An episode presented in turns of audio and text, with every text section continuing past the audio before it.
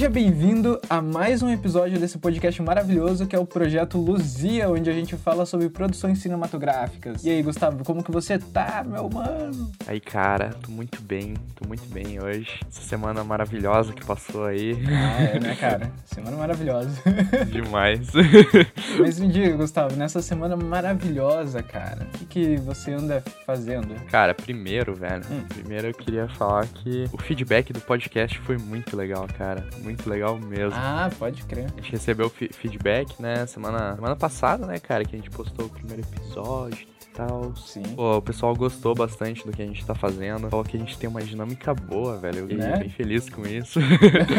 Pode crer, sim. E também, cara, teve alguém, né, que falou que se sentiu inspirado, né, cara, por a gente tá fazendo isso. São coisas legais de se ouvir, sabe? Que com certeza instigam a gente a continuar fazendo isso, sabe? Sim, cara. É, são comentários que aquecem o nosso coraçãozinho, né, cara? Com certeza, mano. Com certeza. Aquecem demais. E dá mais vontade ainda de continuar fazendo esse podcast, né, cara? Exato. A tia também, né? A gente falou no, no podcast sobre o, o filme da faxineira lá, né? Meio que no Planalto e tal. Sim. Daí essa tia já chegou cheia de, de ideias pra gente, coisa. Não, minha tia, cara, ela já criou metade do roteiro que a gente precisava escrever, entendeu? né? Vai até aparecer lá nos créditos do filme, porque, meu Deus do céu. Sim, mano, vamos ter que chamar ela pra escrever junto com a gente, sentar ali e tal. Sim, mano, vai ser coordenadora de roteiros, mentira. Mas, Incrível, cara, mano. todo esse feedback é maravilhoso, né, cara? Eu recebi muitas, muitas mensagens, é, muitas entre algumas aspas, né? Mas, tipo assim, o que a gente recebeu, muito maravilhoso, cara. Sim, com certeza, mano. Eu tô muito feliz e eu acho que a gente tá indo pro caminho certo, né? Também acho, velho, também acho. Uhum. E agora, os primeiros episódios ali foram muito mais falando sobre a produção do podcast, da marca em si, né, cara? Uhum. E agora a gente vai voltar mais pro que a gente tá produzindo de filme mesmo, né? Exato. Dos nossos projetos. Então agora a coisa coisa começa a ficar mais interessante, né, cara? Exatamente, exatamente. Agora começa a ser mais a parte que a gente tem a oferecer, né, cara? As nossas produções e coisas. Agora é conversa de gente grande, cara. Exatamente. Chega de falar de branding. Nem que a gente também não é muito alto, né, mano? é. Não, mas é. De certo modo, quando a gente falou ali de branding, design, essas coisas, é... faz parte também, né, cara? Com certeza. Com tá, certeza. tá sendo incrível, cara. Mas tem mais algum recado? Cara, eu vou pedir aí pra pessoal seguir a gente no Spotify. Toda semana a gente vai ter um episódio novo desse podcast documentário pra vocês. Podcast incrível, Projeto Luzia. Toda terça-feira vai ter um episódio novo. Se inscreve no nosso canal do YouTube também. Lá a gente tá como Luzia. A gente não tem um URL custom ainda, porque precisa de certos requisitos e tudo mais, mas a gente vai chegar lá. E segue a gente no, no Instagram também. Lá a gente tá como Luzia Filmes. E logo a gente vai ter alguns conteúdos para instigar vocês vocês lá também. É verdade, a gente até vai comentar um pouco sobre isso. Como você disse, é pra seguir a gente lá, né? E a gente vai começar a produzir outros conteúdos que tem mais a ver com as plataformas, né? E que são mais voltados para vídeo e tudo mais. Que, enfim, vai ser muito louco e a gente até vai comentar um pouco sobre isso hoje, né? Exatamente. Comentar sobre esses conteúdos à parte que a gente vai fazer para vocês. Exato. Então segue a gente lá. Vamos lá.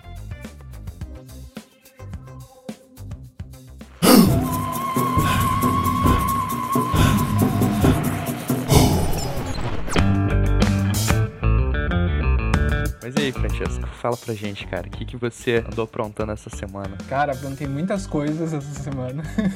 uma semana mega corrida, como todas as semanas, né? Acho que toda semana eu chego e falo assim, nossa, eu não dormi, mas isso eu acho que já virou padrão aqui nessa conversa, então todo mundo já sabe que eu não durmo. Mas eu tirei um tempinho desses dias aí, cara, pra estudar um pouco mais sobre é, iluminação, fotografia, ângulos de câmera e tudo mais, né? Uhum. Na verdade, ângulos de câmera nem tanto, mas eu peguei mais pra estudar um pouco mais sobre luz e ângulos de luz. Uhum. Então, é, e aí eu tava assistindo alguns cursos em umas plataformas aí que podem vir a patrocinar a gente algum dia, né? Mas enfim, é, e o João Castelo Branco ele falou uma coisa que eu fiquei muito pensando assim e que eu levei para os meus trabalhos dias depois, sabe? Uhum. Que ele fala que quando a gente vai iluminar uma cena, muitas das vezes a gente tem que pensar a partir das sombras que a gente quer gerar e não do que a gente vai iluminar em si, sabe? Então, como que a gente vai criar sombras que sejam sombras que criem textura, que criem volume na, na fotografia parada ou na fotografia em movimento, né, o vídeo em si. Que a gente, geralmente a gente pode não pensar o ponto que a gente vai iluminar e sim o ponto que a gente vai deixar nas sombras, porque a sombra ela fala muito mais, porque aquela chapada que ilumina o rosto inteiro, ela não conta tanta coisa, né? Aham. É muito que nem ele mesmo fala, parece propaganda de margarina. e que muitas vezes a, a gente acaba fazendo porque é muito prático, né, na real. Sim. Mas existem momentos, principalmente na cinematografia, que a gente não vai usar isso de forma alguma, né? Que ela não é uma fotografia sem graça e tudo mais. Uhum. Então, essa semana mesmo, eu falei pra você, né, que eu tô fazendo algumas fotos em fundo branco, que é uma coisa que eu odeio, deixar bem claro. odeio fazer foto em fundo branco. É, falta de produto em fundo branco me dá, dá um ruim, cara. Mas enfim. E uma das coisas que parece meio até controversa, né? Pensar na sombra em um fundo branco. Mas quando eu digo sombra, é no produto mesmo, né? Ainda mais que era um produto branco num fundo branco, né? Aham, complicado. Então, como que eu ia gerar uma sombra pra criar um contorno nesse produto e tudo mais, né? Uhum. E essa foi, tipo assim, eu fiquei muito mais pensando nessa sombra que eu ia gerar. Então eu pensei muito mais em sombras do que em luzes nesse processo de criação. Sim, porque daí a sombra ela ajuda a destacar, né, mais o produto e diferenciar do fundo. É, exato, porque, por exemplo, que nem eu falei, é é um produto branco num fundo branco, né, cara? Uhum. Bem branco, assim. Então, se eu só iluminasse tudo, praticamente não ia dar pra ver o objeto, né? Sim, ia meio que começar a se mesclar com o fundo, né? Exato, então o que eu tinha que fazer, na verdade, era criar sombras, tipo, nos cantos do produto, né? Uhum. Sem afetar o fundo branco, claro, mas, tipo, só no produto, assim, pra ele destacar, pra ele aparecer melhor, né? Aham. Então, eu coloquei, tipo, umas bandeiras, assim, no canto do fundo branco pra ele gerar essas sombras e tal. Massa. Umas bandeiras pretas, né, no caso, pra gerar sombra. Aham, daí isso já destacou o produto do, do fundo. exato, exato. Essas técnicas de, de fotografia aí é muito interessante, mano. Ainda mais trabalhar branco com branco deve ser muito complicadinho. Mas daí quando você pega essa manha da sombra, já ajuda. É uma dor de cabeça fazer. odeio fazer fundo branco, cara. Odeio, odeio. Imagina. Mas tudo bem. E além desses estudos, né, é uma das coisas que ele fala, além de sombras e tudo mais, é sobre a angulação da luz, mas isso é mais voltado para pessoas. Né? Aham. E aí eu quero chegar num ponto que ele mostra tipos de luzes, né? Ele coloca luz em vários graus, assim, tipo a 45 graus pra cima da pessoa e tudo mais. E é interessante que, por exemplo, pra gente é muito natural ver a luz sempre vindo de cima, né? Então, por exemplo, porque tem o sol, o sol ilumina a gente de cima pra baixo. Então, o mais natural de se ver é essa luz vindo de cima pra baixo, iluminando a gente, né? Então você pode ver que sempre é assim na vida, né? Aham. Só que, por exemplo, quando a gente quer gerar essa sensação de estranheza ou de alguma coisa mais de terror, a luz ela vem de baixo, porque a gente não vê isso naturalmente. Então é uma coisa que causa na gente muita estranheza e é uma das coisas que eu fico pensando pra gente trazer pros nossos curtas de terror, especificamente pro do motorista, né? Aham. Que tem todo um lance mais de loucura e de não saber o que é realidade, o que é verdade. Aham. Então eu acho que isso se aplica perfeitamente nesse curta, sabe? A gente brincar e tirar um pouco às vezes a luz vindo de cima e fazer essa luz vindo de baixo que vai criar uma sensação de terror e de estranheza e criar um volume que a gente não costuma ver num rosto, né? Uhum. E isso vai gerar essa sensação que a gente quer trazer para os nossos filmes, né? Sim. Então eu acho que seria, cara, interessantíssimo a gente trazer isso. Com certeza, mano.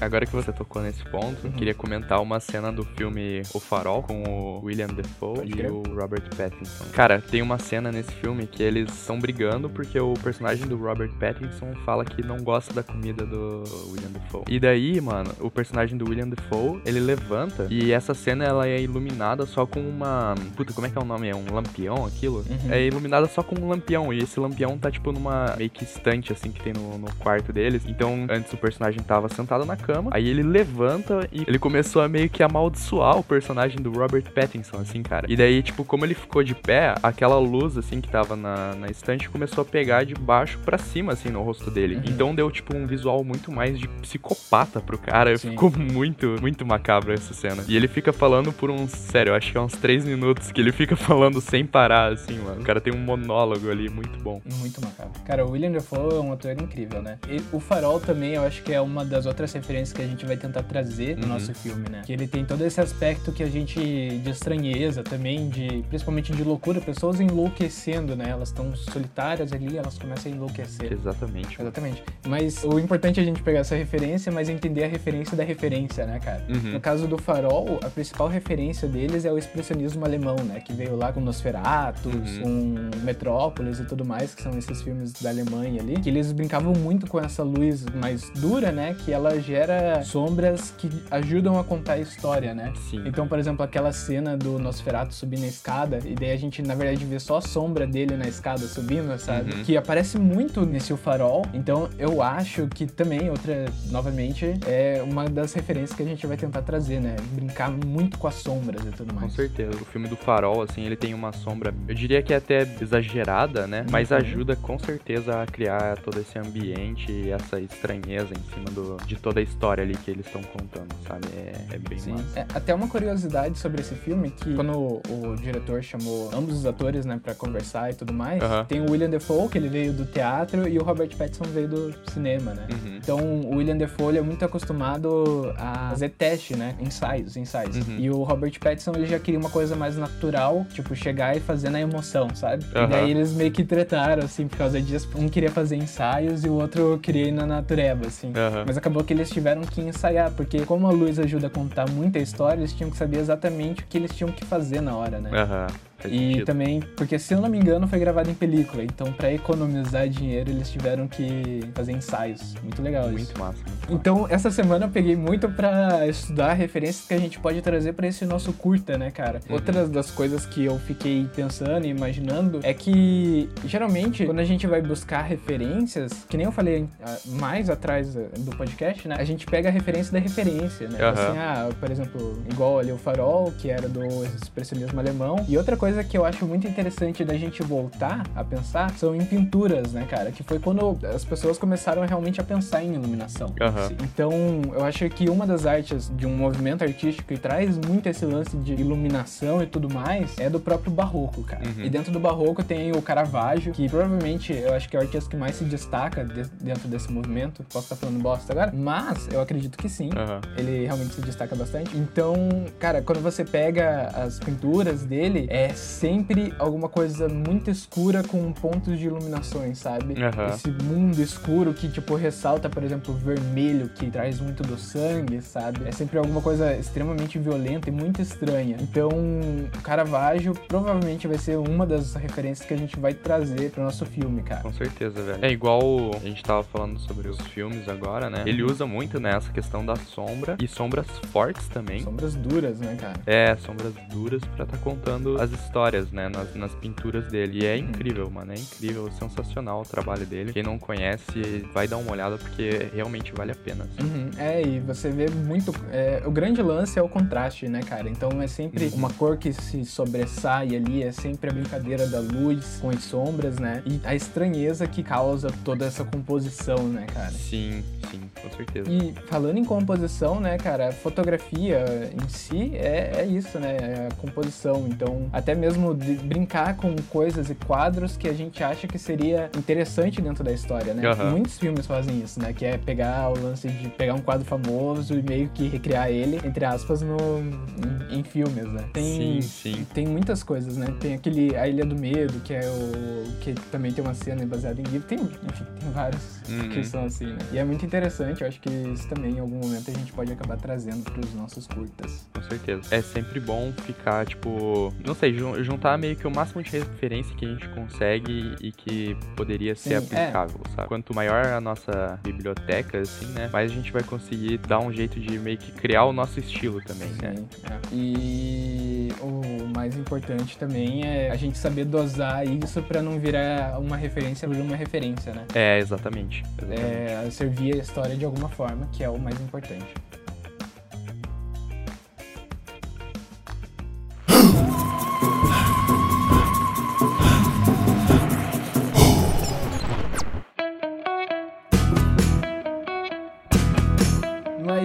Sua semana, Gustavo? O que, que você fez para esses nossos projetos maravilhosos? Cara, essa semana aí foi foi legal, cara. Eu vou te falar que eu editei o terceiro episódio, né, do, do nosso podcast. Foi uma experiência diferente, assim, né? Eu, tinha comentado que eu já trabalhei com a questão de edição de áudio antes, mas tá trabalhando de forma, é, digamos assim, mais cuidadosa, assim, sabe? Uhum. Dando uma refinada melhor, assim, sabe? Foi uma experiência legal, cara, porque daí tem toda a questão da gente jogar os efeitos em cima do nosso áudio, né, de equalização e tudo mais. Uhum. E também trabalhar com a música de forma que ela entre no ritmo que a gente deu ao podcast, né? Então, pegar, escolher música de acordo com certas partes que a gente tá falando, para que ajude a construir esse ambiente, né, cara, que a gente tá setando ali. E foi muito massa trabalhar com isso essa semana e tal. Nossa, eu me perdia nas horas editando podcast, tipo, era algo que eu consegui fazer diretão, assim, sabe?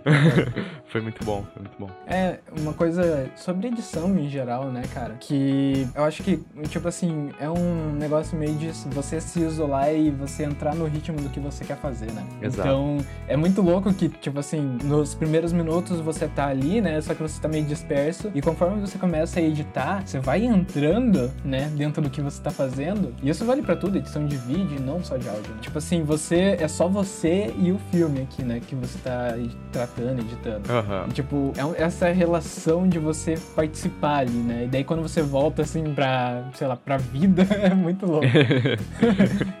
é, pior que é. Você, tipo, esquece, né, que você existe. É só você ali, tipo, totalmente imersivo no que você tá fazendo. Imerso. Exatamente, mano. Você esquece de todo o resto, assim, praticamente. Uhum. Cara, Outra coisa que aconteceu nessas semanas né, que passaram, uma foi que no último episódio do podcast, o Francesco falou sobre o livro, né? Os 4 Cs ou 3 Cs? É, os 5 Cs da cinematografia. Um episódio que ficou muito divertido, né, cara? Eu gostei. Foi muito legal, cara. E você trazendo essa, esse conhecimento, né, do livro, dos 5 Cs da cinematografia, surgiu outra ideia pra gente, né, de produção de conteúdo, assim, pra, pro pessoal. Uhum. Você realmente falou que falta essa parte técnica, assim, na internet, né, no YouTube YouTube e tudo mais, que são coisas que é meio escasso, Sim. assim. Nisso surgiu a ideia da gente pegar alguns livros, assim, que a gente tá usando é, e estudando para os nossos projetos e trazer alguns vídeos para vocês dentro do nosso canal no YouTube para tá passando essa parte mais técnica, né, pessoal, para quem tem interesse nessa área e tudo mais. É, é, exato. Que nem eu falei ali no, no começo do podcast, a gente quer trazer um conteúdo para todas as nossas mídias, né? Uhum, então, por exemplo, o Instagram, YouTube, não é pra ele ser só um outro lugar para você escutar podcast, até porque podcast existem plataformas melhores para você fazer isso, né? Que elas têm mais a ver. Uhum. Então, o que a gente propõe, né, de diferente, melhorar isso, né, cara? A gente correr atrás da, da mídia correta para cada um. É, e a gente tá estudando formas de como que a gente pode trazer esse conteúdo mais relevante, né? Mais voltado pra técnica em si, de livros que a gente pega. Então, uma das coisas que eu pensei que pode vir a acontecer é a gente fazer, tipo, mini curtas toda vez, sabe? Pra fazer essas técnicas que estão nos livros, em lugares que a gente tá estudando. Fazer então mini curtinhas assim, com essas técnicas, e depois a gente passar por cima mostrando por que, que a gente tomou a decisão de cada uma, né? Exatamente. Isso facilita bastante, né, cara? Tá trabalhando com exemplos, assim, né? Eu acho que com certeza ajuda a absorver mais o conteúdo. Sim, certeza. E é uma forma mais visual da gente contar, né, também. Exato, não fica só na, naquela coisa da gente só tá passando aquilo, né? Passando a teoria. Exato. E é uma forma da gente desenvolver isso, né? Porque uma coisa é você ler e outra coisa é você aplicar, né? Exato, então, exatamente. o que a gente quer muito é começar a aplicar essas técnicas, né, cara? Uhum. Então, a gente também tá correndo atrás para conseguir fazer isso, de aplicação, né? E se nós conseguirmos fazer isso, vai... A gente vai melhorar nossas técnicas em si. Sim, com certeza, cara. Vai ser ótimo, assim, sabe, pra gente, porque vai ter toda essa parte de... Não, beleza, tem, temos que ler o livro. Depois de ler o livro, a gente tem que bolar um roteiro e tal em cima do que a gente leu e o que a gente quer passar. Daí depois disso a gente vai produzir essa, essas coisinhas assim, né, aplicando as técnicas e depois explicar por que a gente fez isso e como que a gente fez e tudo mais, né, fazendo ligações assim entre a técnica e a prática. Sim. Então, com certeza vai ajudar a gente a absorver mais o conteúdo que a gente estudou e saber aplicar ele futuramente, né? Uhum. E também passar de forma mais dinâmica aí pro pessoal. É, seriam mais sketchzinhas, né? Tipo, bem produzidas, assim, até bobinhas, de certa forma, né? Mas uh, o grande lance é aplicar elas dentro de alguma narrativa, né? Exato. Tanto que a gente gente até já juntando esse papo do YouTube, né, de conteúdo do YouTube, a gente já planejou umas sketchzinhas, né, animadas uhum. para fazer. Eu tenho alguns scripts já meio que bolados de sketches e tudo mais. E a gente conversou e resolveu colocar isso em, em prática pro nosso canal. E tá criando conteúdo. É, porque no momento a nossa maior dificuldade é que a gente tá longe um do outro, né? Você tá em Curitiba e eu tô em Cascavel. É. Então, tipo assim, não existe uma forma da gente gravar agora nós dois, né? Tipo, um junto com o outro.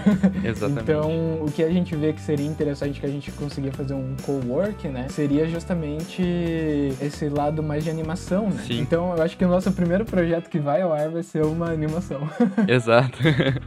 Porque daí a gente consegue ter esse trabalho à distância, né? E revezando tarefas e esse tipo de coisa. Uhum. Eu até comecei a fazer o design dos personagens. Tô planejando também estar tá lançando aí essa parte da pré-produção, de mostrar a parte do design dos personagens, colorização, fazer alguns testes de animação, né? Tipo walk cycle, que seria ciclo de caminhada, né? O personagem anda e tudo uhum. mais. Fazer o turnaround, que pra quem não sabe é pega o, o design do personagem feito e aplica ele em vários ângulos diferentes. Então, tipo, você vê o personagem de frente, três quartos, de lado, né? De costas e assim por diante. E daí você juntando todos esses desenhos, né? Você consegue fazer uma animaçãozinha que seria o turnaround. E daí você vê todos os lados do personagem. E fazer também testes de lip sync, né? Que seria sincronia de áudio. Sim. Então, fazer uma dublagem assim, né? E encaixar os movimentos da boca do personagem em cima da voz para parecer que ele realmente tá falando aquilo. E como que é esse processo? É um processo muito interessante assim, porque tipo,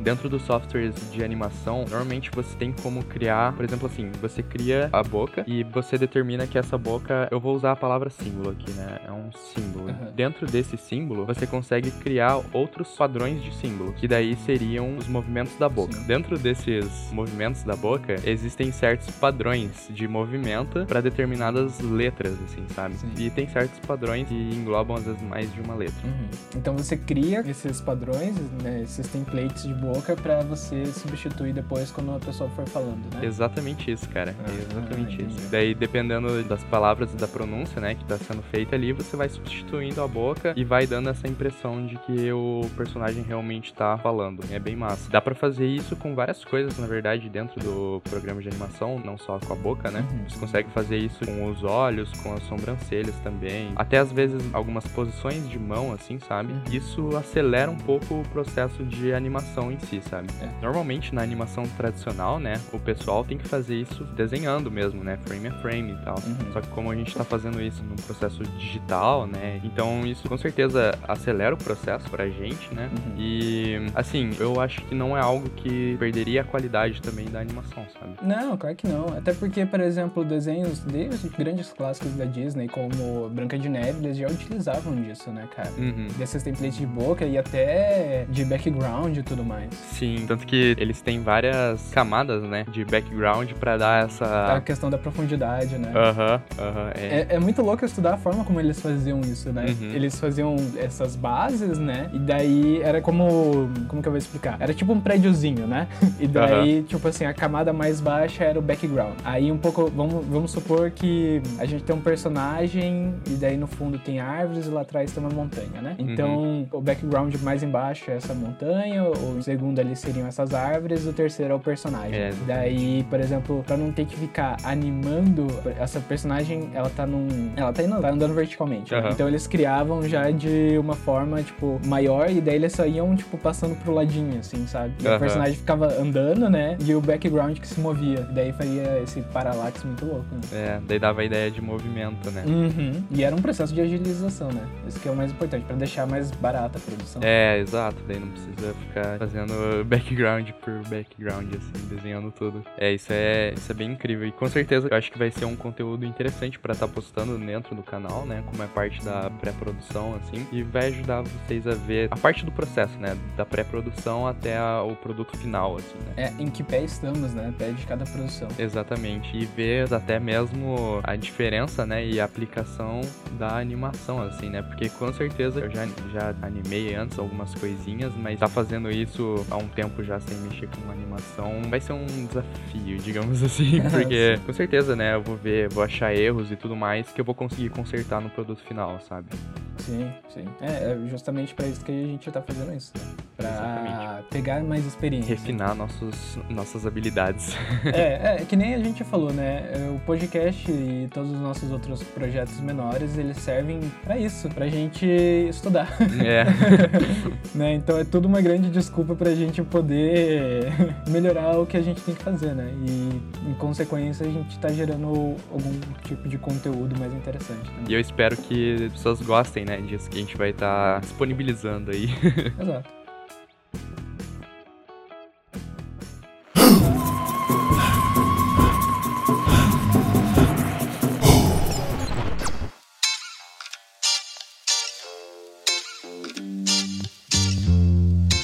cara, deixa eu te contar outra coisa que aconteceu essa semana aí. O que aconteceu? Acho que a gente já comentou sobre eu estar fazendo algumas aulas de fotografia, né? Hum, verdade. Aí essa semana, como aqui em Curitiba mudou a bandeira em relação ao coronavírus e coisa, a gente foi fazer umas aulas práticas fora de casa, assim, né? Legal. Claro, com todas as medidas necessárias para reduzir riscos, né? a gente se encontrou na Praça do Japão, o professor passou alguns exercícios, assim, pra gente fazer e tal. Foi muito legal, cara. Primeiro eu comecei com a 1855, né? Que é a padrão, normalmente, das câmeras. Sim. Foi uma experiência legal, assim, porque a câmera que eu tenho aqui eu não tenho um controle muito grande, assim, sabe? Das ferramentas como ISO, abertura do diafragma, velocidade e tudo mais. Uhum. Dando uma câmera profissional, assim, né, eu consegui controlar muito melhor. Só que eu perdi um pouco em questão de velocidade, assim, sabe? Por ter que me acostumar, assim, a usar essas ferramentas, assim, né? E tá, tipo, trocando ali quando precisa, por estar na sombra ou às vezes no mais na, no sol, assim, né? Tá trocando essas configurações, né? Então, às vezes, eu acabava perdendo um pouco de dificuldade. É, um pouco, um pouco de velocidade. Dificuldade é o que você ganhou. Exatamente. E pra aumentar um pouco mais ainda a dificuldade, eu resolvi, né, mano, pô, vou fazer aqui o foco manual, velho. E daí, pô, foi legal, assim, tá usando foco manual e tal, que eu consegui. Acho que eu tive um controle maior, assim, em algumas, em algumas situações. Uhum. Só que também, às vezes, eu perdia fotos porque eu tava ajeitando o foco, tá ligado? É. Isso é um pequeno probleminha. Mas foi muito legal, cara, foi muito legal. Eu consegui usar também umas 50mm que o professor tinha lá, então deu pra fazer umas fotos, assim, bem, bem legais com a 50mm. Eu vou até te mostrar quando eu receber essas fotos depois, mas ficou, ficou bem massa, cara, ficou bem legal. Cara, geralmente em fotografia eu uso o foco automático. Principalmente porque às vezes você não tem tempo de, de ficar ajeitando, né? E o foco automático em fotografia em si, ele funciona muito bem, sabe? Eu Uhum. só uso o foco manual mesmo quando eu tenho total controle do objeto, sabe? Aham, Tipo as fotos de fundo branco. Tipo as fotos de fundo branco. Ali eu deixo totalmente no foco manual, que daí eu faço o foco, né? E pronto. Aham. eu tenho certeza que vai estar focado. Tipo, fotografia de arquitetura e tudo mais também. Foco manual. Uhum. Mas já pra vídeo, eu não confio. de forma alguma. eu sempre faço foco na mão em vídeo. Até porque, uma coisa, câmera de cinema não existe foco automático. Aham. E o que a gente quer fazer é cinema. Então, não tem por que a gente não estudar essa questão de fazer foco, foco na mão, né? Porque de- dentro de uma grande produção a gente tem essa opção. O grande lance do cinema é que você tem o controle do que você está produzindo. Sim. Você só vai dar o rec quando tiver tudo perfeito, né? Uhum. Então, é isso. se, a gente, se a gente vai fazer cinema, a gente tem que aprender a fazer o foco manual. Quando você usa o foco automático, né? Você usa selecionando os pontos de foco ou você deixa meio que tipo o foco inteiramente automático assim? Não, eu deixo selecionando os pontos de foco. Ah, tá. Geralmente ele fica no centro, né? Aham. Que é onde o objeto tá. Mas, por exemplo, se você tá fotografando na vertical, você tá fotografando uma pessoa, é bem possível, é bem provável que o rosto dessa pessoa vai ficar mais pra cima, né? Aham. Então eu troco. Como eu tenho mais experiência, pra mim é muito rápido trocar, né? Tipo, a pessoa nem percebe que eu parei pra trocar. É, é assim, né? Tipo assim, eu- como eu coloco o ponto mais pra cima, né? no caso. Aham. E seria mais pro lado porque você virou a câmera, né? Então o que ia estar, tipo, na direita vai pro topo.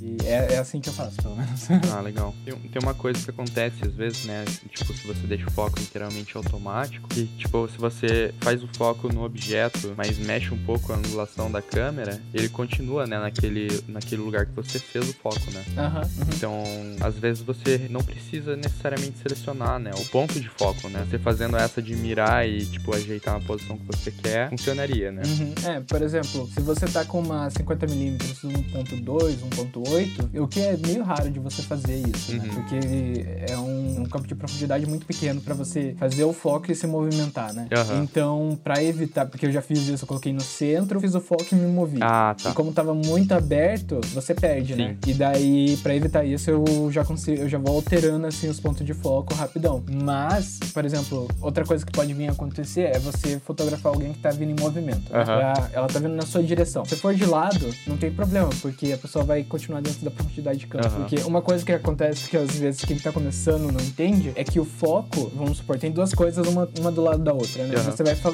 fazer o foco, por exemplo, tem duas pessoas, uma do lado da outra, você vai focar na pessoa da direita. A da esquerda não vai sair de foco, porque eles estão no mesmo profundidade de campo, né? Eles estão no mesmo espaço vertical. Sim. O que altera é esse espacinho da profundidade de campo. Então, por exemplo, se você faz, vamos supor agora que tem uma pessoa na frente e uma pessoa atrás, né? Uhum. E, e elas continuam assim, esquerda e direita, né? E você vai fazer novamente o foco na pessoa da direita, se essa pessoa que tá na esquerda tá mais atrás, essa pessoa vai sair de foco, Aham. porque ela já saiu da profundidade de campo, entendeu? Então, esse é o grande lance. Você tem que saber, né, do, a distância de cada coisa e a distância focal da sua lente. E assim você vai conseguir controlar. É claro que depende muito do equipamento que você tá. Se você tá Sim. justamente com uma 1855 em 18, é muito difícil alguma coisa sair de foco. Agora, se você já tá em 55 e a pessoa tá mais próxima do, da câmera e a outra tá mais atrás, é, provavelmente essa pessoa que tá mais atrás vai sair de foco. E sim dá pra fazer fotos desfocadas com uma 1855, cara. Uhum. Com um fundo desfocado. Só que daí são outras questões, né? Sim, sim. Questão de abertura do diafragma ou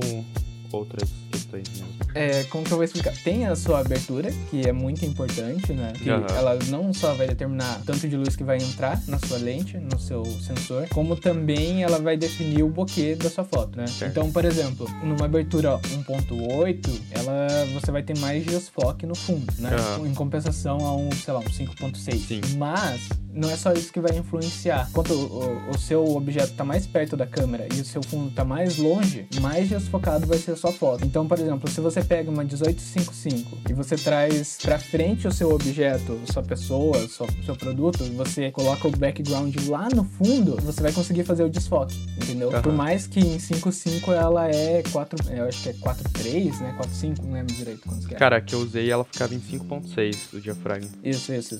Tipo assim, ela vai pra 5.6. Uhum. Então, por mais que tá em 5.6, você consegue desfocar sim o seu fundo. Uhum. Mesmo 5.6 sendo né, extremamente. vai conseguir pegar bastante informação, né? Aham. Mas esse é o grande lance, é você saber misturar as suas, o que você precisa, né? Com Aham. o seu equipamento. O que eu ia comentar é que, por exemplo, se tem alguém vindo na sua direção e você vai bater a foto, você vai ter que alterar a sua forma de foco, né? Porque Aham. você tem. Existem modos de foco, né? Então, por exemplo, tem o one shot, que é esse que você falou que você vai focar e daí você vai se movimentar, né? E você vai manter o seu foco. Mas, por exemplo, se tem alguém vindo na sua direção, isso não serve de nada, porque você faz o foco, a pessoa saiu do foco. Aham. Pra isso, existe o iFocus, que é uma outra, tipo assim, você vai fazer o foco, ele entende, quando você coloca nisso, ele entende que o seu objeto tá se movimentando. Uhum. Então você fez o foco, tirou a primeira foto, na segunda foto que você vai fazer, ele vai recalcular o movimento desse, desse objeto, entendeu? Aham. E daí ele vai refazer o foco. Ah, que massa. Uhum. É, e, e eu observo que ele meio que vai. É um automático disso, disso, sabe? Ele vai entender a ideia que ele. Ele vai saber quando que o objeto tá parado e quando que ele tá em movimento. Hum. Mas é melhor você utilizar. Você trocar entre os dois, né? Aham. Porque às vezes esse aí servo ele erra bastante, assim, não consegue entender o que, que tá acontecendo. Ah, e na Nikon muda esses nomes, né? Eu não sei daí como que é na Nikon. Ah, tá. E na Sony eu também não sei. Mas na Canon é o Ace Foco e o One Shot. Nossa, mas agora a gente caiu num assunto totalmente técnico de fotografia, né? Né? Algumas pessoas devem estar tipo, mas o quê? Boiando, né? Quem não trabalha com foto agora ficou totalmente viajando. Com certeza. Mas olha, é alguma coisa, né? Tipo, enfim, tanto faz. É, às vezes pode ser interessante, né, cara? Às vezes pode ser interessante pra alguém que tá começando a fotografar ou que quer entender um pouco mais, né? Exato, exatamente.